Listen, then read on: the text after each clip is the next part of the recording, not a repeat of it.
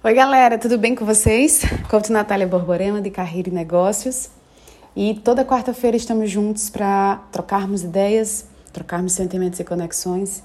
E no nosso podcast de hoje eu vou falar um pouco sobre o poder da decisão e da escolha que você precisa fazer para você cada vez mais entender o motivo pelo qual você iniciou.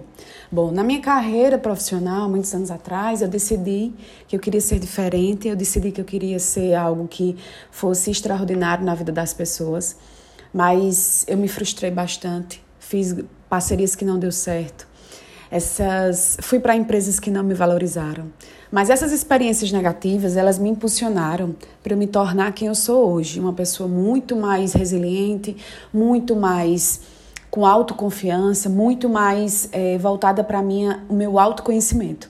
Então, todo poder de decisão ele vai gerar uma consequência futura.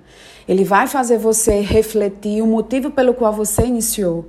Não é fácil e nunca vai ser fácil até porque é um poder de decisão que vai comprometer sua vida, sua posição, sua, seus relacionamentos familiares, pessoais, extra profissionais. Então, todo poder de decisão ele tem uma escolha, ele tem uma tomada e tem um motivo. E a partir do momento que você escolhe ser você, você está dizendo para você que a sua saúde física, a sua saúde mental, ela, você é por ela primeiro. Por mais que exista vários outros porquês por trás, complexos, você vai precisar discernir de alguma forma a partir de agora. Então eu quero que eu quero despertar em você nesse momento, nesse podcast, que você precisa decidir sua vida, que você precisa saber a importância, que você precisa saber quem são as pessoas afetivamente falando que tem que estar com você e as pessoas que não vão estar com você.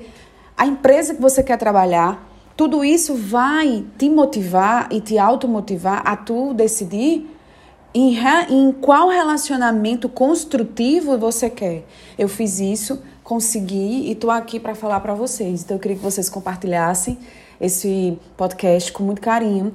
E um abraço e até a próxima quarta-feira.